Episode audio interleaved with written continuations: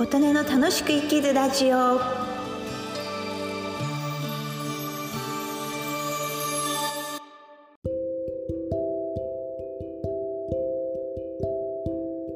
皆様こんにちは。琴音です。今日は5月7日土曜日の朝です。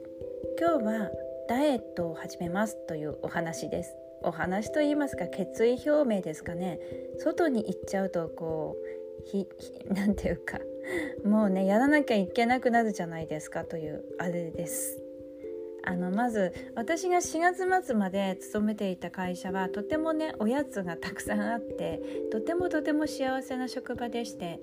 そこにいるうちは多分ダイエットできないなと思ったりしてたんですけどそこをやめて、えっと、連休に入りましたので連休前半はね子供たちが帰ってきたのでいやそこも外食とかねここ千葉県銚子市は海鮮がとても美味しいところですので諦めてました。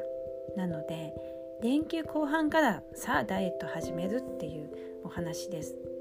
で買い物でねあの卵買ってきましたね。卵ゆで卵にします。えっ、ー、とダイエット中にサラダがいいよっていうのを聞きましてあとブロッコリーオクラ、えー、豆腐それから納豆えきゅうりキャベツもうねダイエットの時に代表的なそう忘れちゃいけないのが鶏胸肉2枚。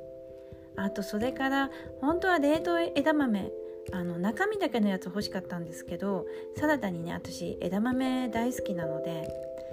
でもね売ってなかったんですよ。なのでしょうがなく代わりにコーンの缶詰。本当はコーンはねダイエットに向かないのであのちょっとだけと思ったりしてます。それからさつまいもと小豆。さつまいもはもう炊いて、えーと、炊飯器で炊いて干し芋を電子レンジで水分飛ばして作っちゃいました。今は小豆をちょっと炊く前に水につけてる段階です。黒糖が手元にあったので黒糖ときび砂糖を半々ぐらいに入れてあんこ低糖で作ろうかなと思ってます。小豆はね実はお砂糖が少なくなるとほんとまずいんですよ、うん、前はラカント S っていうね自然のカロリーゼロの甘味料で作ったんですけどそれはちょっと私の好みに味が合わなかったので今回はね黒糖でいきます、なのでもう食材はね全部茹でてカットしたりもう鶏肉カットしてタッパーに入れたりあのオクラもカットしてちょっともう小皿に入れて冷蔵庫の中に入れたりゆで卵は全部作ってタッパーに剥いて入れたりとかしてました。なので今朝の朝食もあのそれらをこうちょっとお腹空いたのでねサラダにして食べたりしてました。それから、えっと、今歩くと仮想通貨とかポイントが稼げるそういうのがえっと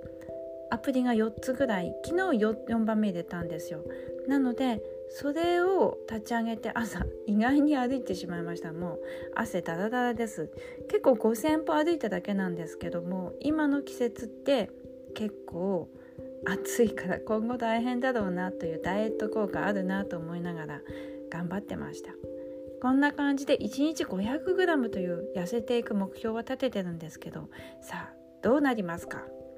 ちょっとね結果良い結果を発信できたらなと思ってました